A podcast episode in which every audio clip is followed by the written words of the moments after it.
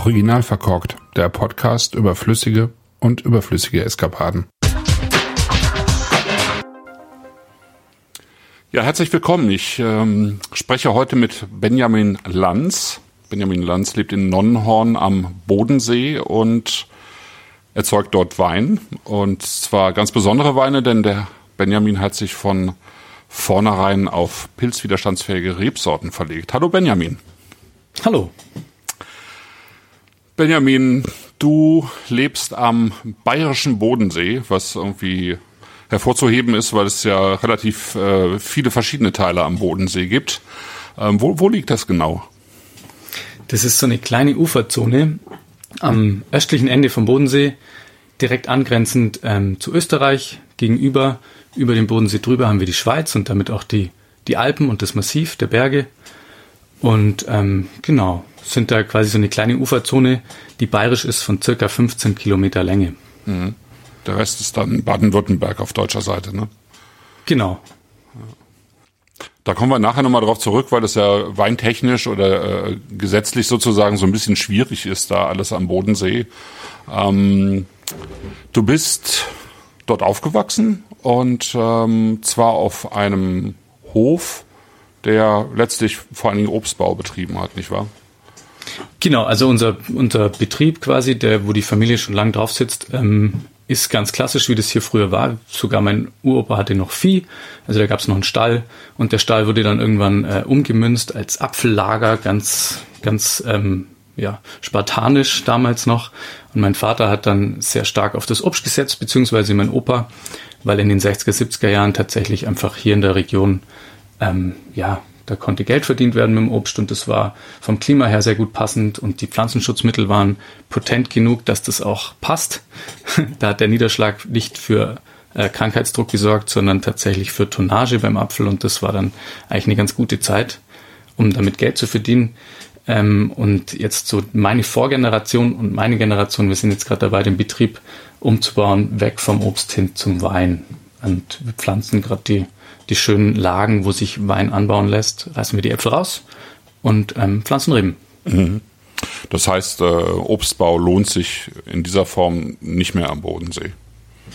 Doch, es gibt ähm, schon noch Obstbaubetriebe, die, glaube ich, ähm, gut wirtschaften, denen das Freude bereitet.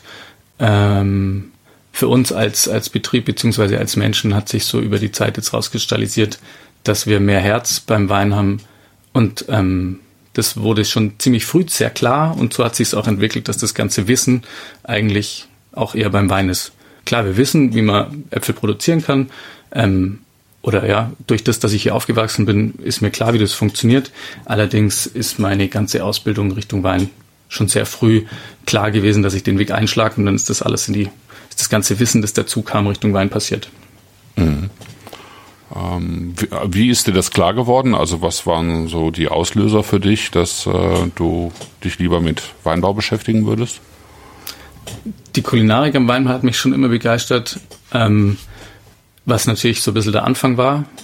Allerdings war das dann auch von den Arbeitsabläufen irgendwie schöner für mich, das Produkt äh, als fertiges, genauso wie die Arbeit im Weinberg, im Keller. Die Abwechslung ist größer und was ich ganz wichtig finde, ist, dass wir beim Wein ein sehr individuelles Produkt haben ähm, und quasi einfach was schaffen, was wofür wir stehen können und nicht nur Mengenanpasser sind als, als ja, Bauern, die eine Menge mal Preis brauchen, sondern wir können dann sehr, sehr individuelles Produkt entstehen lassen, das für uns steht, hinter dem wir stehen und das dann auch tatsächlich die Kunden auch spürbar wird. Es ist äh, letztlich eine ganz andere Herausforderung noch. Ne? Also ich meine, wenn du jetzt Äpfel und Birnen anbaust, dann erntest du die irgendwann und verkaufst die entweder vor Ort oder, oder an wen auch immer.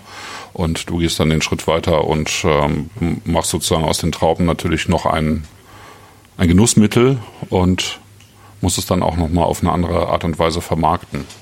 Genau, die Vermarktung ist viel wichtiger und ist natürlich auch was, was mit dazugehört und was auch Abwechslung mit reinbringt. Ja. Du und deine Mutter, ihr habt äh, den Betrieb oder vielleicht auch im Wesentlichen deine Mutter schon 1995, glaube ich, auf ähm, Biolandbau umgestellt, nicht wahr? Genau, da war ich gar nicht beteiligt wirklich, hm. sondern das war quasi noch zu jung gewesen wahrscheinlich dafür, oder? Noch zu jung gewesen, genau. Da habe ich mich noch nicht so wirklich dafür interessiert. Ähm, aber da haben die Eltern schon einen Grundstock gelegt und äh, ich bin dann quasi auf einem auf einem Biobetrieb groß geworden und dann war das klar, dass wenn wir Reben pflanzen, dass wir die auch ökologisch bewirtschaften. Ich habe äh, als Kind recht viel Zeit äh, irgendwie am Bodensee verbracht, meine, weil meine Patentante bei Meersburg gelebt hat und ich da häufiger in den Ferien war. Und äh, ich kann mich noch sehr, sehr gut daran erinnern, dass ich eigentlich im, im Sommer, wenn ich durch die Felder gegangen bin, da eigentlich immer so ein Dunstschleier an äh, Spritzmitteln war. Ähm, wenn ihr schon 1995 auf Bioland umgestellt habt, wart ihr wahrscheinlich einer der wenigen Betriebe, oder? Ein bisschen Vorreiterbetrieb gewesen da? Oder wie, wie sah das bei euch aus? Das war schon so, ja. Und das war 1994 so, dass das quasi das noch sehr exotisch war und die Idee noch nicht wirklich breit in, in der Landwirtschaft angekommen war, zumindest in den Spezialkulturen, die hier ja vor, vornehmlich beheimatet sind. Und da war das dann schon ein bisschen exotisch, muss man schon ehrlich sagen. Mhm mittlerweile? Wie hat sich das so entwickelt? So prozentual, weißt du das? Also mittlerweile, die, die Biobetriebe werden mehr. Zwar jetzt vielleicht hier, das ist natürlich immer aus einem kleinen Standpunkt zu wachsen, ist immer dann gleich großer Prozentsatz, aber ähm, die Region ist sehr klein und es gibt Biobetriebe, aber es gibt natürlich auch Betriebe, die einfach an der klassischen äh, Produktionsweise festhalten. Ähm, allerdings muss man schon sagen, dass die, dass die, das Bewusstsein sehr, sehr stark Richtung, Richtung naturnaher Anbau ähm, sich entwickelt. Und es ist nicht mehr so, dass man exotisch, wenn man ökologisch wirtschaftet, sondern es ist eher so, dass die Kollegen sagen, klasse, voll gut. Mhm. Ist eigentlich, ja. Okay. Ist, ja. ja.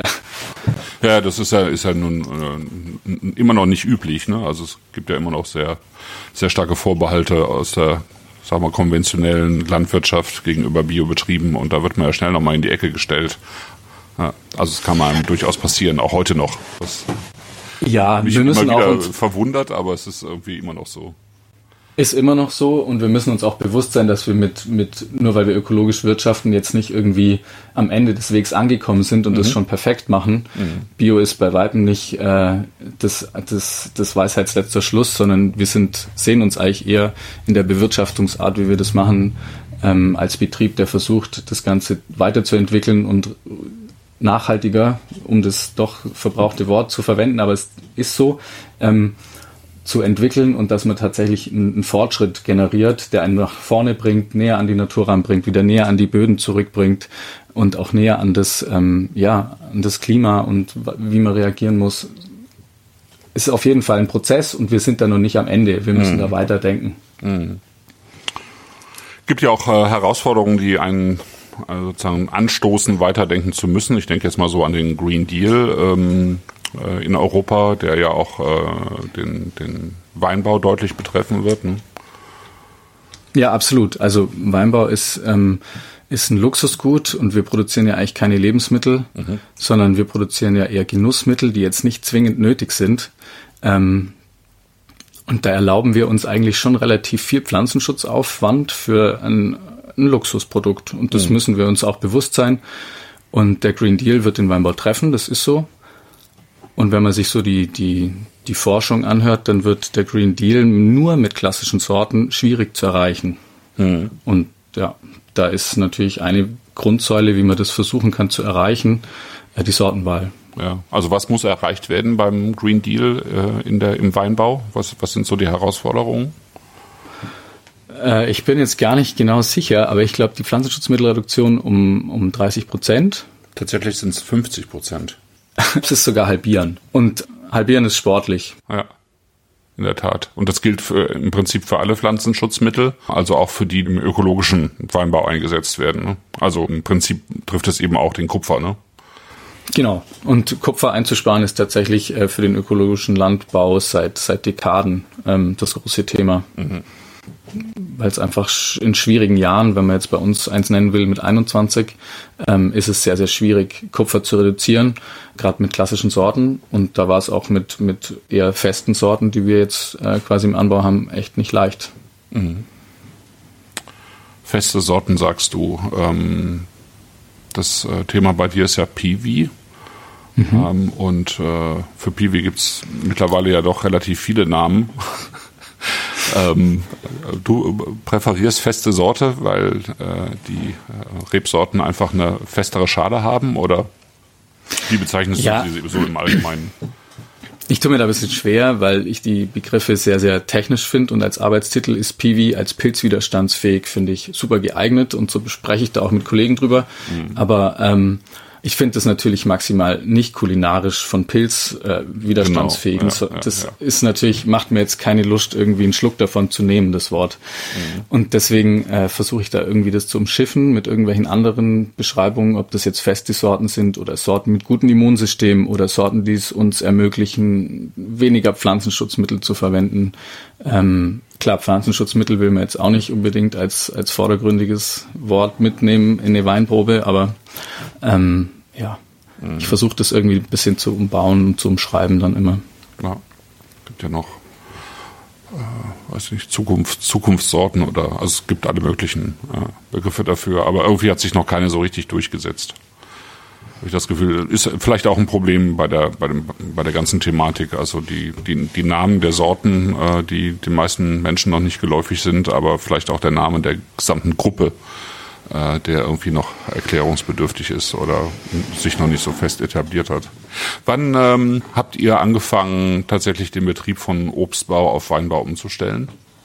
Also wir haben 2003 die ersten Reben gepflanzt und sind tatsächlich dann so ein bisschen losgerannt, bisschen blauäugig und haben ein bisschen rumexperimentiert. Und ähm, das hat sich dann ganz gut gut gezeigt oder hat uns Spaß gemacht und hat funktioniert, so dass wir 2009 in die Fläche gegangen sind und tatsächlich so mit einem Masterplan losgerannt sind. Und die Excel-Tabelle, wo ich da meinen Masterplan quasi so ein bisschen erfasst habe, der, mhm. der, der geht noch tatsächlich bis 26 und dann äh, kommt jedes Jahr ein kleines Stück dazu. Und so hat jedes, jedes Jahr so seine Umwälzung. Was umfasst der Masterplan? Ist, ist, ist es so, geht es da um die, um das Pflanzen neuer Flächen, Jungfelder oder? Genau, das ist natürlich ähm, die Flächen, die wir zur Verfügung haben oder wo wir wissen, wo wir schon bewirtschaften, wo uns gehören, dass wir die äh, pflanzen und wir sind natürlich auch dran gebunden, dass wir die Flächen, die wir bewirtschaften, dass wir die auch beernten, weil alles, was wir bewirtschaften, ist natürlich auch irgendwie, muss man stemmen, ist eine Ausgabe und wenn man es nicht beerntet, hat man kein Einkommen davon.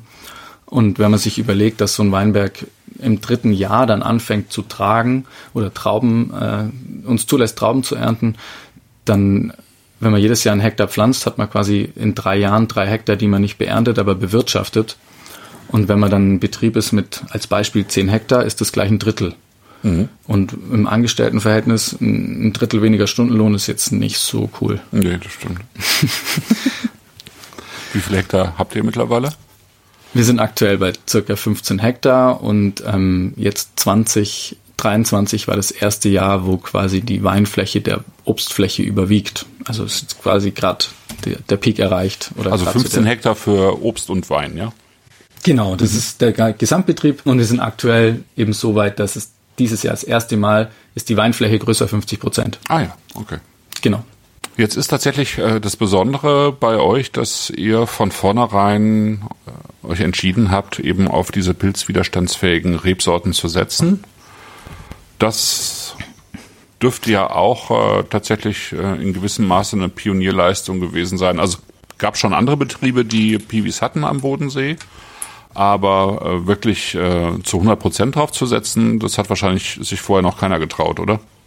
Nee, es stimmt, aber war natürlich auch dem geschuldet, dass wir keine Altlasten hatten. Mhm. Also wir hatten, mhm. also Altlasten in dem Sinne, dass wir keine alten Weinberge hatten, die schon Bestand waren und wo Sorten draufstehen, die, die klassisch sind. Ja. Und so konnten wir das komplett neu denken. Und das ist natürlich auch dem geschuldet, dass wir hier in diesem Eck, wo wir zu Hause sind, Weinbau betreiben wollen. Ähm, und wir haben ein relativ feuchtes, humides Klima, wir haben relativ viel Niederschlag, was natürlich mhm. die Pilzkrankheiten bei den Reben auch begünstigt. Und da war das einfach für uns, wie wir den Betrieb als gesamtheitliches Konstrukt denken wollen, eine wichtige Säule, um ähm, näher an der ökologischen Wirtschaftsweise zu sein. Als nächsten Step versuchen, Pflanzenschutzmittel zu reduzieren und dann ähm, will man natürlich auch gut schlafen können. Mhm. Es gibt so mhm. Infektionen, die fies sind, mhm. wo man, wo man tatsächlich als Winzer ins Bett geht und sagt, boah, hat es jetzt ausgereicht, ähm, hoffentlich passiert nichts, gerade so um die Blüte rum, hofft man dann, dass die Infektion nicht zu stark wird und das lässt einen dann doch auch ein bisschen besser schlafen. Mhm. Genau, ihr seid so das perfekte Peronospora-Land, ne? Also äh, genau. falscher Mehltau Eig ist, ist, so das Hauptproblem bei euch, glaube ich. Ne?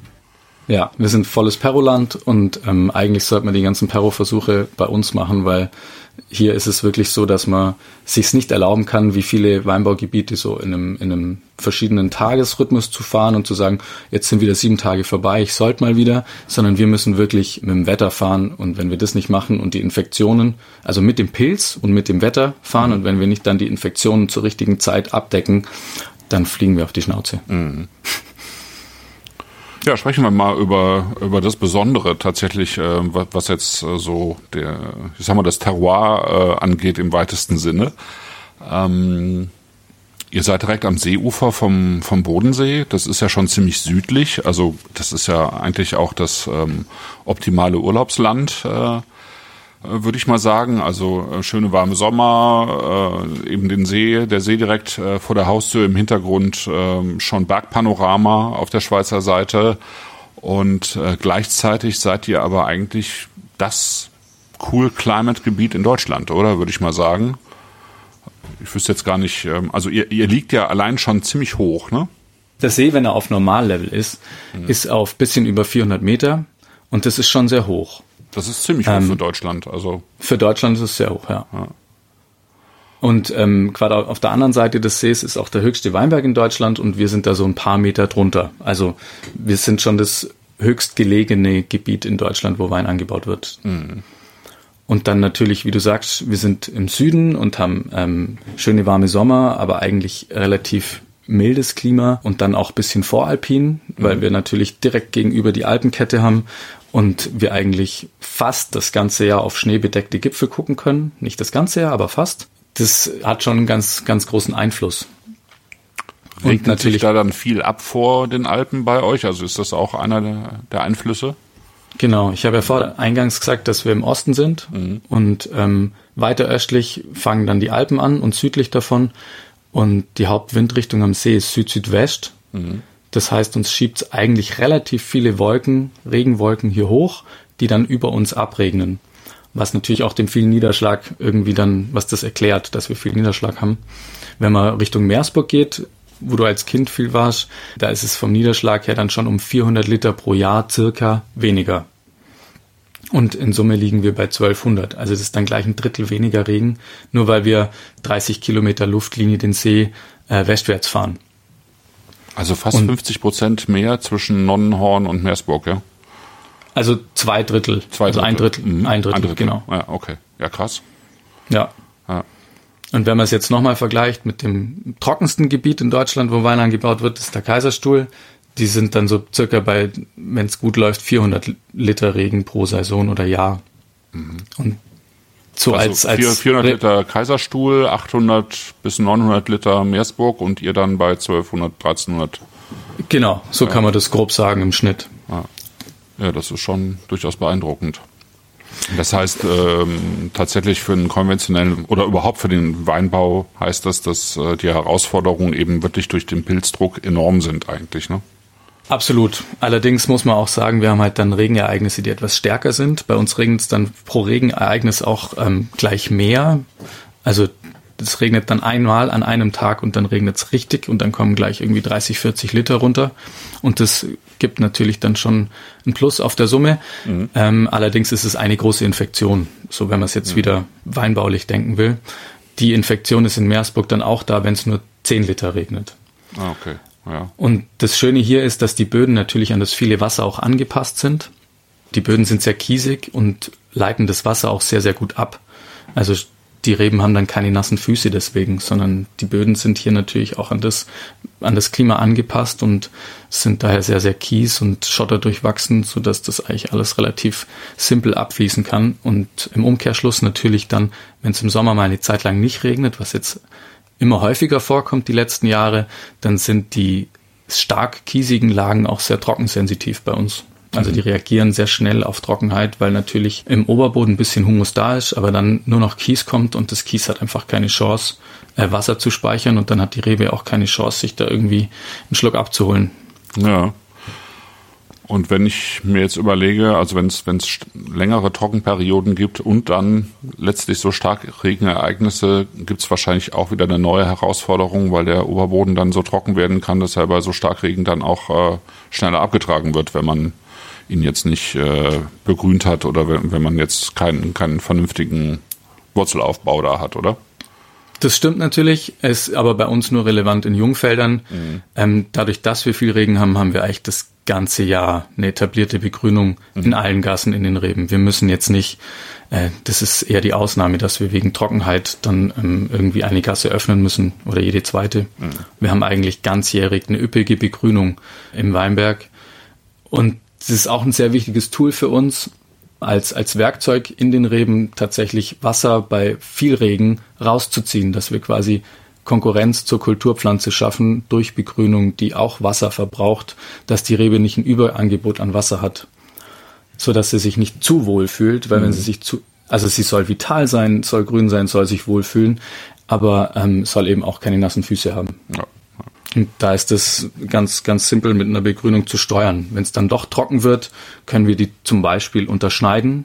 Und wenn es dann trocken bleibt, vertrocknet die äh, Begrünung zwischen den Gassen und ist dann eine schöne Auflage und speichert das Wasser auf dem Boden, ist wie eine Abdeckung dann. Ähm, und falls es doch regnen sollte, ist es ja nur unterschnitten, dann wächst die Begrünung wieder an und braucht wieder Wasser. So haben wir eigentlich ganz schönes, sensitives Tool ähm, in den Reben, als Werkzeug, was, was, was, die, was die Verfügbarkeit für unsere Kulturpflanze an Wasser ganz gut steuert. Mhm. Du äh, sprachst von den eben besonders kiesigen Böden. Mhm. All das, was äh, ihr da habt, ist ja, hat ja letztlich sehr viel mit dem See zu tun, durch den ja im Prinzip der Rhein durchfließt. Ähm, wie hat sich dieser Boden also im Laufe der Zeit entwickelt? Wie, wie ist der aufgebaut worden? Ich sag mal jetzt über, über Jahrmillionen hinweg. Dieser See, der Rhein, das hat sich ja immer wieder im Laufe der Zeit verschoben, ne? Genau. Also ich würde da zwei, zwei Sachen gern als wichtige Punkte anführen. Das ist einmal die verschiedenen Uferzonen vom See. Und da erstreckt sich über das Weinbaugebiet, erstrecken sich eigentlich drei Uferzonen die aktuelle Uferzone, wo natürlich sehr, sehr kiesig ist als junge Uferzone und dann die älteren Uferzonen, die zur Zeit der Uferzone natürlich auch sehr kiesig waren, aber natürlich jetzt durch Verwitterung und, und ähm, natürlich auch wieder Regen- und Humusaufbau sich verändert haben und dadurch etwas tiefgründiger wurden und natürlich der Kiesanteil dadurch etwas geringer. Ähm, und dann würde ich ganz gern anführen, die, die Gletscher, die hier waren, die mhm. quasi als, als Endmoräne den Schotter vor sich hergetrieben haben und so für die, für die vielen Strukturen, die hier im, im Ufer vorgelagerten Gebiet stattfinden, das sind sogenannte Drumlins, das sind Hochplateaus, die nach Süden steil abfallend sind, genauso wie man sich einen Gletscher vorstellt. Der ist ein Hochplateau und treibt quasi nach Süden den Berg runter und treibt da das Geröll, den Gletscherschotter vor sich her. Und das sind eigentlich die Südhänge, wie sie entstanden sind, wo wir jetzt die Reben draufstehen haben. Äh, die heißen Drumlens, ja? Drumlins, genau. Drumlins. Diese okay. Drumlins. Und die sind so landschaftsgebend, wenn man quasi einen, einen hohen Turm auf den See stellen würde und äh, in, in unsere Richtung gucken, dann wird man die eigentlich ganz gut sehen. Die sind so die. Das sind so Hobbithügel, ne? Das sind so Hobbithügel, genau, die man eigentlich schön bewandern kann. Also ja. hier gibt's gibt's äh, schöne Routen, wo man von Hügel zu Hügel wandern kann und dann sind auch so ein paar kleine Erklärschilder, wo bisschen was zu dem Hügel und zu dem Weinberg oder zu dem zu dem ja einfach wo was bisschen Input dabei steht, wo man ein bisschen was sich informieren kann mhm. Mhm. und auf den See gucken natürlich dabei. Ja, ja. Wir reden ja tatsächlich von diesem Bereich bayerischer Bodensee. Und ähm, du selber bist ein Nonnenhorn und dann, was, was gehört noch zum bayerischen Bodensee? Bayerischer Bodensee erstreckt sich eigentlich von Nonnenhorn bis Lindau. Mhm. Und zwischen diesen zwei Orten, die zwei wichtige Orte sind für die Region, ist noch Wasserburg und Bodolz, mhm. was jeder eigentlich für sich seinen eigenen Reiz hat. Ist eigentlich ganz schön, so ähm, dadurch, dass Lindau etwas äh, vom Weinbaugebiet sich erstreckt, vom See bis hoch Richtung Ringholzberg, sind da schön zwei Lagen, die sich unterscheiden in einem Ort. Nonnhorn ist jetzt direkt am See und ist hauptsächlich geprägt von den etwas kiesigeren Böden. Mhm. Ähm, Bodolz hat jetzt keine direkte Verbindung zum See und ist bisschen weiter hintergelagert. Da hast du dann diese Hügelchen, ne? Die da sind dann eher die Hügelchen prägend für die, für die Charakteristik der Weine. Und Wasserburg ist dann auch eher die Hügelkette. Und so äh, hat man eigentlich dann auch schöne Unterschiede in den Ortschaften, mhm. was dann auch im Glas schmeckbar wird. Ja. Kressbronn ist auch, gehört es auch noch dazu? Kressbronn ist der Nachbarort von Nonnenhorn Richtung Westen und ist gerade quasi die Grenze. Ah ja, okay. Bayerischer Bodensee, gehört es trotzdem äh, weinbautechnisch dann zu Württemberg oder gehört es äh, tatsächlich zu, zu Franken oder wie ist es? Ja, wir sind da so ein bisschen, ein, ein, weiß nicht, ein Stiefkind vielleicht. Ja. Wir sind weinrechtlich in Franken und schicken auch nach Völzirchheim unsere, unsere Qualitätsweinproben, gehören aber zum Weinbaugebiet Württemberg. Also auf der Flasche hinten auf dem Rückenetikett steht Württemberg. Ja. Bereich Bayerischer Bodensee als Ergänzung, aber ähm, gehört zum Anbaugebiet Württemberg und weinrechtlich sind wir in Franken zu Hause. Und, ähm, und tatsächlich ist ja dieser, dieser Bayerische Bodensee ist um, umfasst, wenn ich das richtig im Kopf habe, so um die 90 Hektar. Ne? Also das ist, ist irgendwie so viel wie, sagen wir mal, Birklin Wolf äh, im, mit, seiner, mit seinen gesamten Weinbergen. Witzig, ja genau, so ist es. Also Birklin Wolf ist fast so groß wie der Bayerische Bodensee als gesamtes Gebiet. Ah. Ja, finde ich, führe ich auch immer als Vergleich an, finde ich immer ganz, ganz, ganz bildlich, ganz gut. Ja, das ist schon beeindruckend durchaus. Ja. ja. Erstens, wie klein das Gebiet ist und zweitens, was Birklin Wolf ähm, als einzelner Betrieb vereint, in welchem Niveau. Ja, ja, das stimmt. Ja. Als ich euch besucht habe, das war jetzt, äh, ist jetzt auch schon wieder ein paar Monate her, das war im Oktober vorletzten Jahres. Da hatte ich so das Gefühl, dass da so richtig viel Aufbruchstimmung da ist, beziehungsweise so ein, so ein auch ein ganz guter Zusammenhalt eigentlich zwischen, zwischen euch. Ähm, also ihr seid ja nicht bei 90 Hektar seid ihr jetzt nicht besonders viele, aber es, äh, ich habe das Gefühl, das ist so mh, hm, vor allen Dingen eine Generation, die die doch zusammen auch was bewegen will, oder? Ist voll so. Es findet gerade bisschen Generationswechsel statt und da bin ich mittlerweile von den Jüngeren schon einen der etwas etwas älteren Fühlt sich zumindest so an. Wie ähm, alt bist du? ich bin 86 geboren, ähm, 37 Jahre alt. ähm, ja, und wir sind eine junge, junge Szene, die echt sehr, sehr angestochen ist und Bock hat auf Wein und wir tauschen uns aus und, und legen so ein bisschen, bisschen Altlasten, was so die, die, die Rivalitäten ab und zu anging, wo, wo der eine den anderen nicht mochte und so. Das können wir ganz gut ablegen und wir verkosten zusammen, tauschen uns aus, beflügeln uns gegenseitig und pushen uns natürlich auch dadurch enorm. Sind aber auch ehrlich zueinander, so dass wenn wir gegenseitig im Keller stehen, dass wir sagen, hey, äh, grandioses Ding hier, das schmeckt ja wahnsinnig, was ist da passiert? Oder hoppla, was ist hier, hier los? Äh, Würde ich mir nochmal Gedanken drüber machen. Mhm. Also, also wie es sein sollte, also einfach eine Form voll, von Kritik, ja. die, die euch weiterbringt gegenseitig. Mhm. mhm. Genau. Und wo wir uns natürlich sehr, sehr viel drüber unterhalten, auch die letzten Jahre ähm, verstärkt und was, was eigentlich immer das vorherrschende Thema ist, ist die, die Herkunft, die schmeckbar werden soll als bayerischer Bodensee wie, wie schmecken wir hier? Wie äußert sich das? Und äh, wo wir jetzt auf, auf eine Reise losrennen, würde ich sagen, als, als junge Generation, als Betriebe hier am Bayerischen See, die tatsächlich sich auf die Fahnen schreiben wollen, ähm, die Region kennenzulernen selber und das dann final auch schmeckbar zu machen. Oder andersrum, schmeckbar zu machen und dann zu lernen, wie es wirklich schmeckt, weil wir wissen es noch nicht. Und versuchen da tatsächlich rauszukriegen, wie schmeckt Nonnenhorn direkt kiesig unten am See oder wie schmeckt jetzt zum Beispiel in Lindau oder Entenberg als klassischer Drumlin? Mhm. Und wie lässt sich das dann als kleines Gebiet, was ja doch mit den 90 Hektar Mini ist, äh, irgendwie als Grundcharakteristik vereinen über die Betriebe hinweg? Also jeder Hand, handwerkliche Winzer hat natürlich auch irgendwie ein bisschen seinen eigenen, seinen eigenen Stil oder denkt Wein ein bisschen, bisschen für sich anders, wie ein der Nachbar tut, aber grundsätzlich ist es ja schön, wenn man dann über die Betriebe hinweg eine Charakteristik der Region erkennen lassen kann.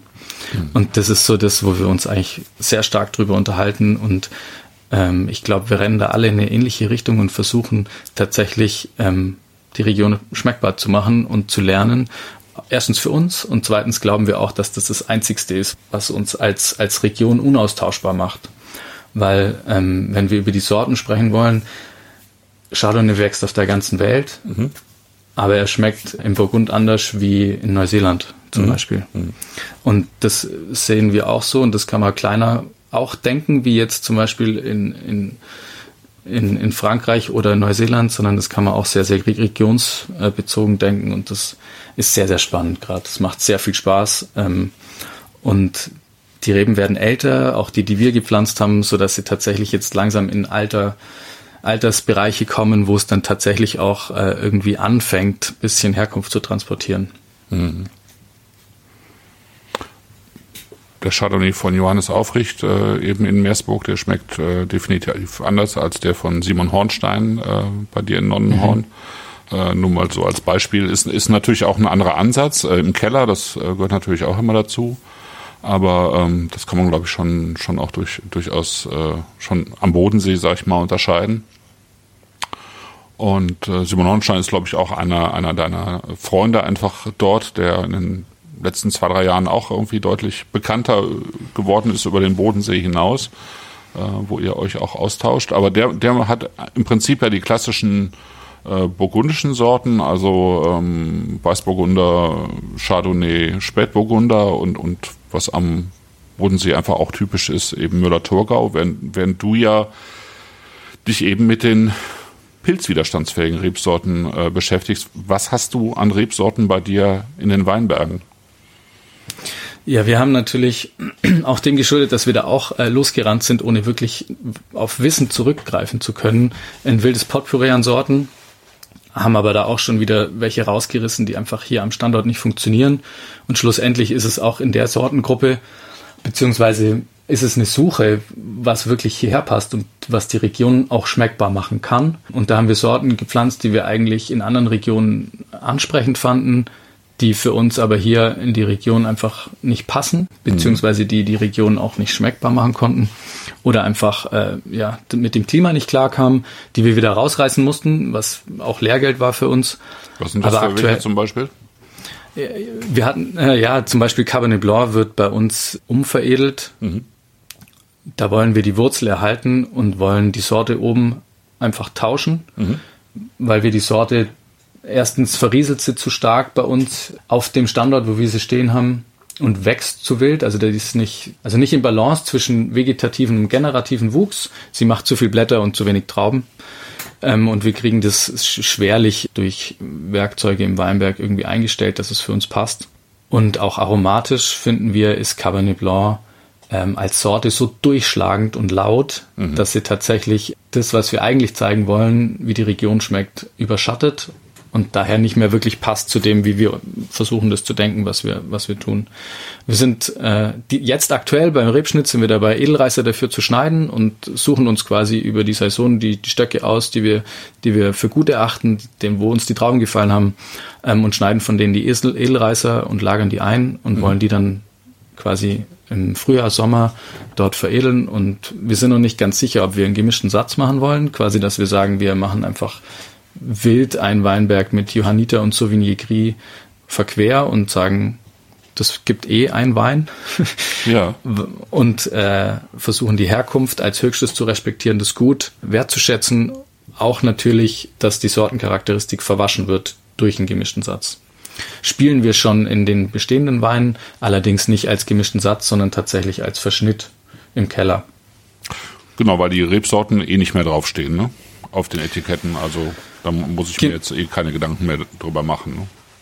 Nee, tatsächlich haben wir uns davon verabschiedet, vorne auf dem werbetragenden Etikett die Sorten irgendwie zu nennen, sondern wir nennen das, was für uns wichtig ist, wie man, wie ich selber auch Wein kaufe. Ich, mhm. ich überlege mir, mag ich den Produzenten? Mhm.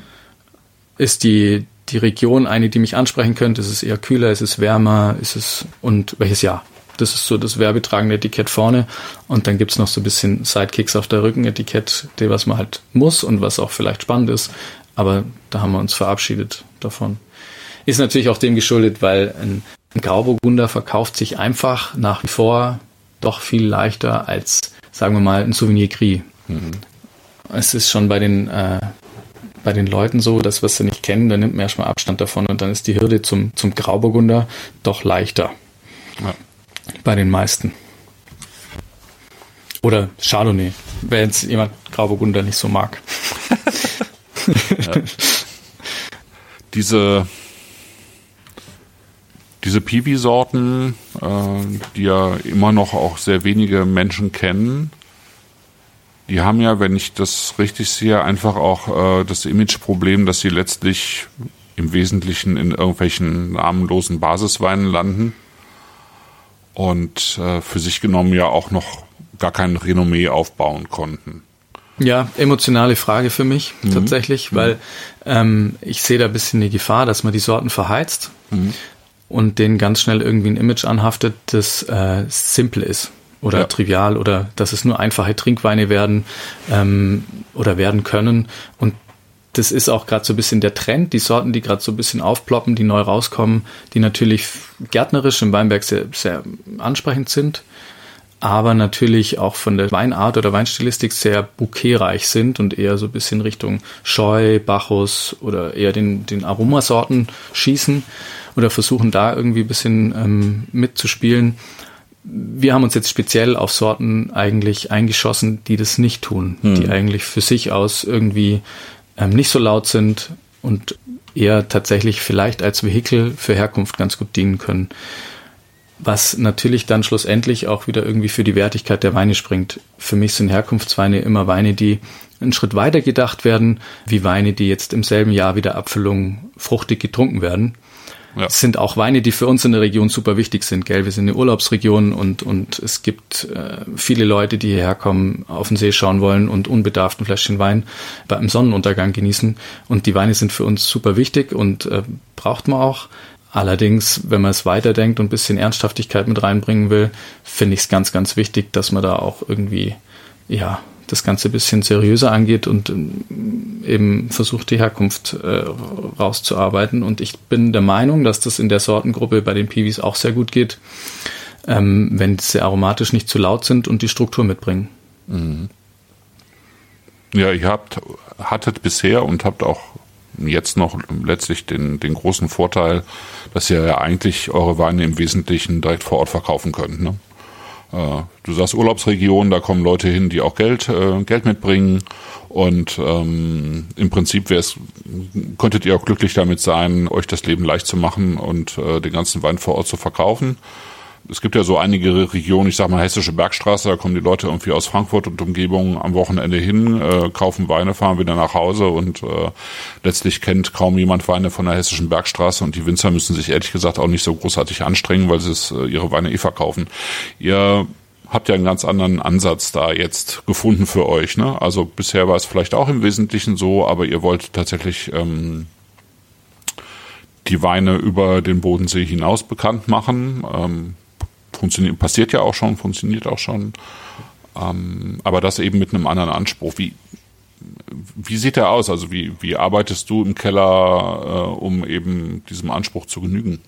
Also das fängt schon an, finde ich, beim, beim Lesezeitpunkt. Das ist für uns eine ganz wichtiges, wichtige Entscheidung, die wir treffen wollen. Und wenn wir dann im Keller sind, sind wir eigentlich sehr hands-off. Also wir machen gar nicht mehr so viel im Keller. Was auch nicht stimmt, klar, man macht immer was und jede Entscheidung ist auch eine Beeinflussung. Das muss man schon auch ehrlich zugeben. Ja.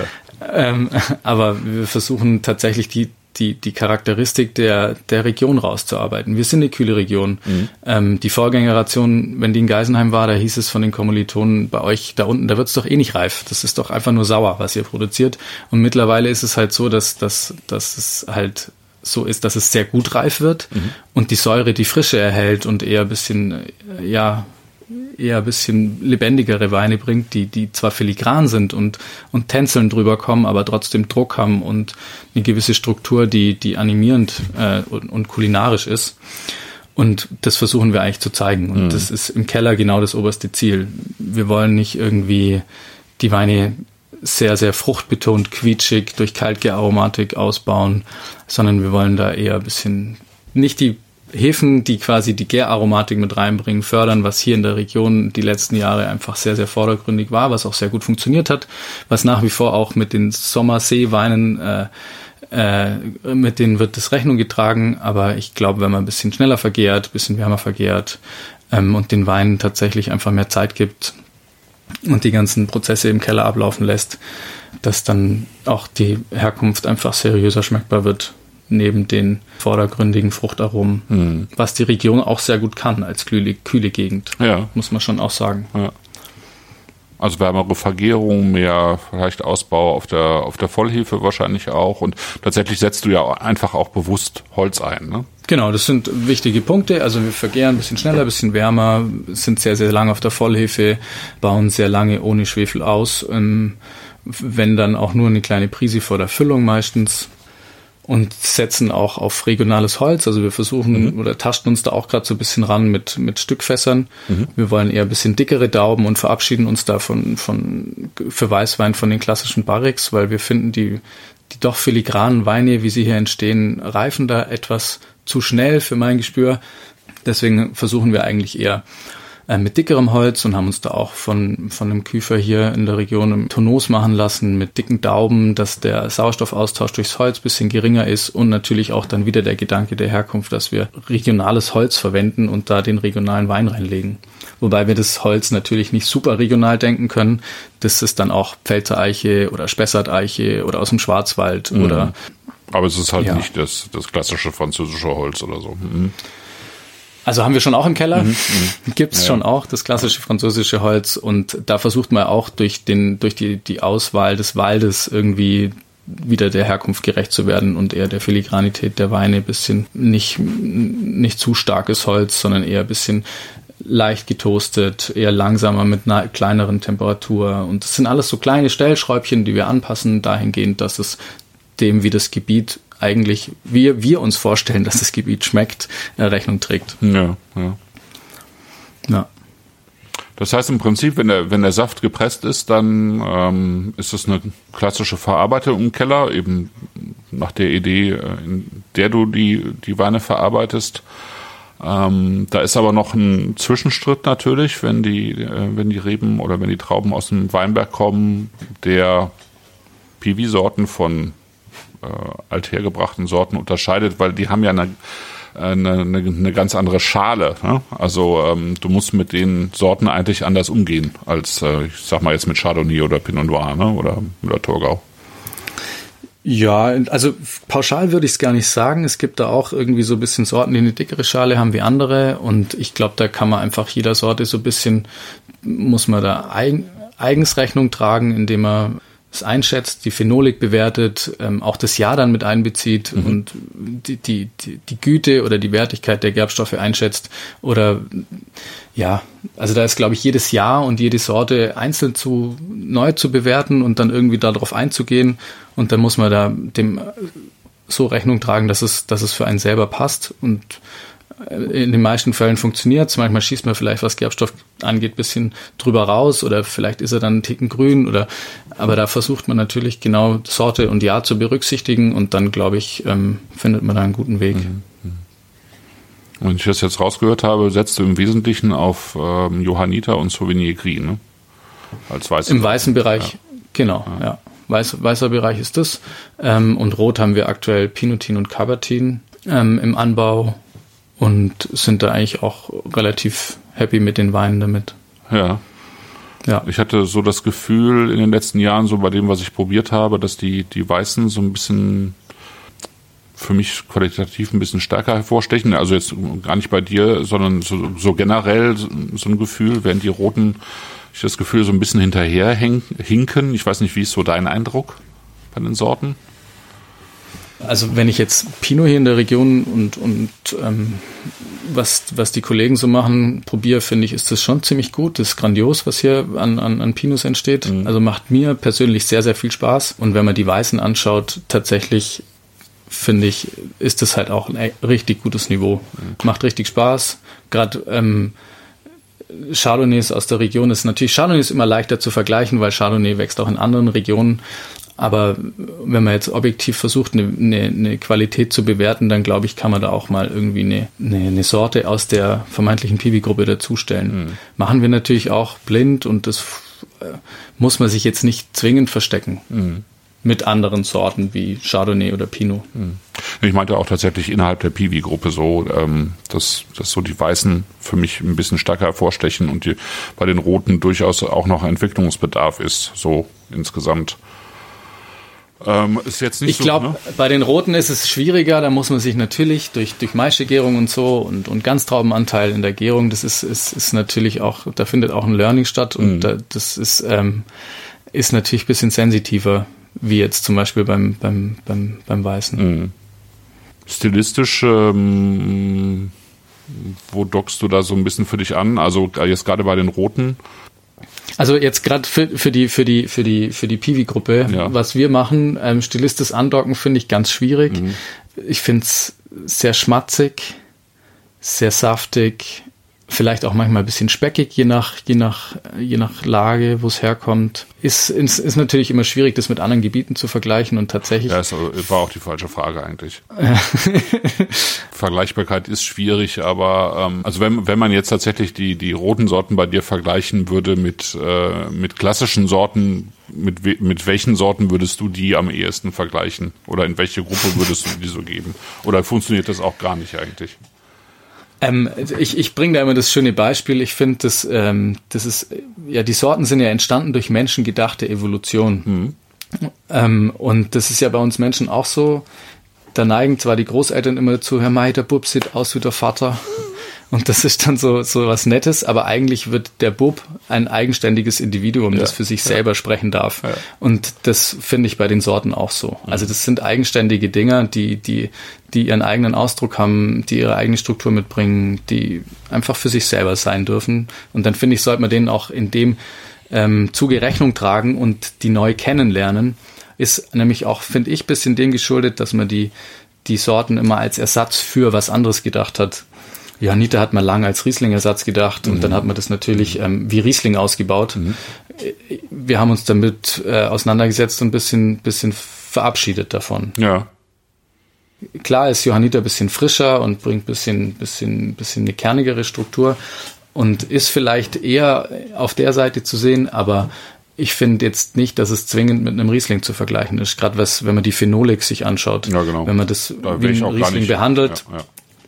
Wenn man das wie ein Riesling behandelt, dann ähm, weiß ich nicht, ob man dem Gerbstoff, den die Sorte bringt, Rechnung trägt. Mhm. Das muss man, finde ich, anders denken dann. Oder eigens für die Sorte neu sich Ideen suchen. Ja, es ist wahrscheinlich äh, am sinnvollsten, das äh, wirklich eigenständig zu denken. Ich meine, klar, ne, Ja. du sprachst über das, ähm, Cabernet Blanc, äh, das ist ja schon sehr stark an Sauvignon Blanc angelehnt irgendwie, ne, aromatisch. Also da, da will, wollte man ja äh, wirklich äh, quasi eine Piwi-Kopie schaffen, würde ich mal behaupten.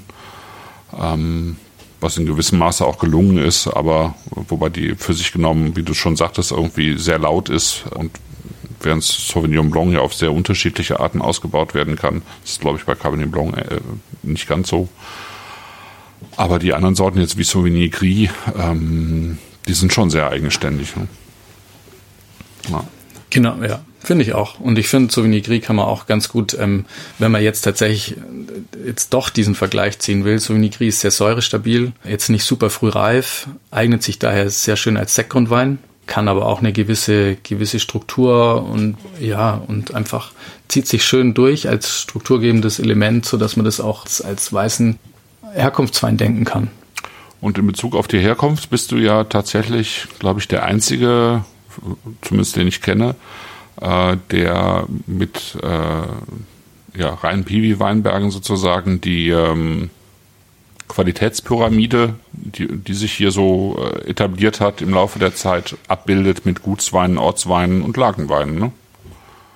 Genau, ist auch natürlich dem geschuldet, ähm, wenn man sich jetzt über die, die geschützten Ursprungsbezeichnungen Gedanken macht, die ja jetzt äh, quasi in Deutschland auch etabliert werden im Weinrecht, ähm, kommt man da ja nicht drum rum. Und wir sind ein kleines Gebiet, so dass es vielleicht bei uns möglich ist, dass man dann die Sorten, die jetzt äh, wir im Anbau haben, da mit reinnimmt oder vielleicht, dass es da keine oder keine großen meinungsgebenden Strukturen gibt, die quasi die Sorten ausschließen. Das ist vielleicht auch eine Chance für uns als Betrieb, dass wir das quasi dann doch etablieren können und dass das mit mit drin steht und dass aus den Sorten dann tatsächlich auch Herkunftsweine entstehen können, wo tatsächlich die Herkunft draufsteht. Mhm. Das ist ja ein bisschen das Problem, dass wenn man deutschen Wein macht, weil die Sorte nicht als Sorte zugelassen ist für Herkünfte. Ja. Und das ist vielleicht eine gewisse Chance, dass, dass man das in einer kleinen kleinen Struktur, wie wir hier sind, mit wenigen Mitgliedern am Tisch, die sich ja ganz gut verstehen, dass man das vielleicht dann doch auch so denken kann, dass aus den Sorten sowas entstehen darf. Dein Topwein sozusagen oder einer der Topweine ist der Entenberg, da steht da nur EB drauf. Ist das äh, dem sozusagen geschuldet, dass, äh, dass da gar keine Lage vorne draufstehen darf? Oder ist es einfach? Genau. Ja, das ist tatsächlich so. Wir, wir, wir sind dabei, wir arbeiten dran, aber aktuell ist es so, dass wir das mit, mit einer Abkürzung einfach umschiffen müssen, weil wir es nicht draufschreiben dürfen. Hm. Du machst noch Gemeinschaftsprojekte, ne? Zumindest eins mit der Theresa Teufel. Pudeldicke Dirn. Genau, das ist unser, unser, unser Bubbelprojekt. Also es ist ein Sekt, ist gemacht nach der klassischen Flaschengärmethode, machen alles handwerklich in kleiner Flaschenzahl, also das ist keine riesen, riesen Menge, die dahinter steht wir wählen die Trauben aus, ernten die meistens, das ist der Kickoff für den Herbst meistens, sind die ersten, die wir, die wir ernten, noch vor Solaris und Solaris ist richtig früh bei uns. Mhm. Und wir nehmen da eigentlich eher, äh, ja, etwas spätreifendere Sorten und machen das dann ganz handwerklich hier bei uns auf dem Hof und können so tatsächlich einfach von Anfang bis Ende den Sekt hier entstehen lassen. Wir machen ein Brüt Natur, ohne Dosage, füllen einfach mit dem gleichen wieder auf, tatsächlich dann warm degouchiert mhm. und sind aktuell ähm, haben wir gerade angefangen 2020 die erste Charge zu verkaufen und die war jetzt 32 Monate auf der Hefe. Und finde ich ist ein ganz schönes Beispiel, auch wieder, wenn man über Herkunft sprechen will. Äh, mit 32 Monaten ist es jetzt nicht mega lang auf der Hefe, aber schon eine bedeutende Zeit. Ja. Also ich sag mal, ein ähm, deutscher, deutscher Sekt oder ein Cremant, der müsste ja nur neun Monate, ne? Genau. Ja. Und mit, ja, mit 32 Monaten sind wir schon, schon lang auf der Hefe und da, da kommt dann schon das briochige, ähm, ähm, hefige, brotige so mit rein, so, aber trotzdem kann er nicht verstecken, wo er herkommt. Er hat schon auch so, so Cassis-Anklänge, was natürlich das kühle Klima und und die, die Region, die die Frucht sehr gut spielen kann, dann auch wieder zeigt. Finde ich auch mal ganz spannend, dass sich das so als roter Faden eigentlich durchzieht. Hm. Jetzt hast du ja schon mit deinen 37 Jahren schon viel Erfahrung gesammelt. Zum einen mit Piwi, zum anderen eben in so einem Cool Climate Gebiet mit, mit viel Niederschlag. Wenn wir jetzt vielleicht nochmal auf die Zukunft von Piwi zum einen und ähm, Klimawandel zum anderen zu sprechen kommen, wie siehst du so die Zukunft äh, für dich? Was würdest du dir auch wünschen, was, was so diese ganze äh, Piwi-Geschichte angeht, was sich da noch verändern dürfte, vielleicht entwickelt werden könnte? Ja, ich finde, man muss einfach, das ist wie mit so vielen ähm, Sparten, die gerade stattfinden, man muss die Vorurteile beiseite legen und äh, der Sache dienlich denken. Und ich glaube, wir brauchen vielleicht in der Sortengruppe auch Leuchtturmbetriebe, die, die ein gewisses Renommee mitbringen, die die Glamour in die Sortengruppe mit reinbringen. Funktioniert ja jetzt äh, teils schon ganz gut mit Gebieten. Zum Beispiel die Champagne hat jetzt eine PV zugelassen, Bordeaux hat Pivis zugelassen als auch relativ, als sehr renommiertes Weinbaugebiet in Frankreich. Mhm. Und das hilft natürlich schon auch, dass irgendwie bei den Winzern dann ein Wertigkeitsdenken entstehen kann. Weil aktuell ist es so, dass die Winzer meistens die Pivis in eine, irgendeine B-Lage setzen, wo sie sagen, da fahre ich nur ungern hin oder da regnet's, da ist es schattig oder da regnet's mehr oder das ist ein Frostloch und da steht dann steht dann dies, das Stiefkind quasi. Mhm. Und in dieser, in dieser B-Lage wird halt aus einem Chardonnay, einem Riesling oder einem Spätburgunder auch eher was Kleines. Also es wird auch kein großer Wein werden. Und ich würde mir eigentlich wünschen, dass man auch die, die Sorten mal ein bisschen unvoreingenommener denkt und in gute Lagen setzt und mal schauen, ob sie wirklich wirklich nur fruchtige Weine sein können, weil ich bin davon überzeugt, dass sie das nicht nur können. Und aber eigentlich kann man das tatsächlich bei dir ja schon schmecken, um es mal klar zu sagen, dass, dass sie äh, doch noch einiges anderes können, ja. Ja, hoffentlich können sie das. Ja, es wäre wär schön, wenn tatsächlich äh, renommierte Betriebe, vielleicht auch mal ein VDP-Betrieb, der irgendwie so ganz oben mitspielt, einfach sich mal trauen würde, auch einen renommierten Weinberg äh, ein paar Zeilen zu bepflanzen mit mit Piwi und dann mal einen Wein zu machen, der vielleicht auch mal noch mal eine eigene Aufmerksamkeit erregt. Ne? Ja, wäre auf jeden Fall dem, der Sache dienlich, ja. ja, Wenn, ja. Warum nicht? Klar. Ja. Ist auf jeden Fall was, wo, weil ich glaube, wenn wir die Sorten, wenn wir die Sorten tatsächlich bekannter machen wollen, dann muss das über den Winzer passieren. Mhm. Schlussendlich ist es aktuell so, dass der Endverbraucher das noch nicht kennt, aber schlussendlich, wenn er es dann im Glas hat, doch ganz gut findet. Mhm. Er kann sich vielleicht nicht an die, an die Betonung der Sorte erinnern, aber das war eine Zeit lang bei Sauvignon Blanc auch so. Von dem her finde ich es eigentlich, glaube ich, wichtig, dass die Winzer die Sorten nicht in eine Schublade stecken, sondern dass die das unvoreingenommen denken und in gute Lagen stellen, sodass Weine daraus entstehen, wo der Kollege sagt, boah krass, das ist ja richtig gut geworden, das schmeckt ja, das ist ja wow und das ist zehn Jahre alt und das performt immer noch. Dass die Winzer davon überzeugt werden, weil schlussendlich, wenn der Wein da ist, wird er auch getrunken. Und ob das jetzt tatsächlich dann der x-te Hektar Grauburgunder sein muss oder ob das was anderes ist, wo vielleicht sogar vermeintlich stärker ist als Grauburgunder und dazu noch dazu beiträgt, dass wir Pflanzenschutzmittel reduzieren können, was ja auch jetzt nicht ein unbedeutender Vorteil ist, der aber aktuell halt häufig nur als ökonomischer Vorteil gesehen wird, und nicht als, als, als Klimading. Das ist dann zwar ganz nett, wenn man das mit erwähnen darf bei den Kunden, aber traut sich dann doch nicht so wirklich zu sagen, weil es ist ja ein Piwi mhm. und dann ist man wieder vor, voreingenommen und dann kauft man vielleicht doch wieder was anderes. Das sollte eigentlich so gedacht werden. Man kann zwar Pflanzenschutzmittel einsparen, das heißt aber nicht, dass, dass es dadurch günstiger wird, den Weinberg zu bewirtschaften, wenn man das, was man an Pflanzenschutzmittel einspart, in Handarbeit investiert und die, die Trauben schön hinhängt und äh, bis in die Traubenzone streichelt und die Laubwand streichelt, dann glaube ich, hat man äh, mit dem gleichen Input an, an Cash in den Weinberg einen größeren Wein produziert, was auch ein Reiz sein kann. Es muss nicht mehr Menge zu kleinerem Preis produzieren sein, sondern es kann auch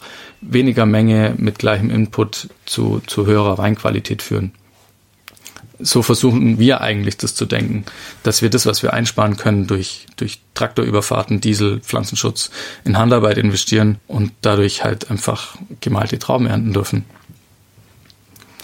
Benjamin Lanz, ich danke dir ganz herzlich. danke, danke.